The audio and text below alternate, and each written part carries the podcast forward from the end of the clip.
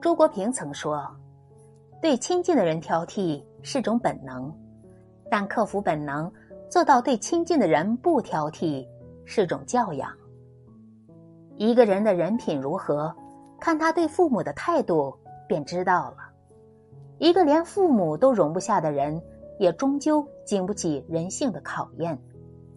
所以，判断一个人是否真的善良有教养。”要看他如何对待父母。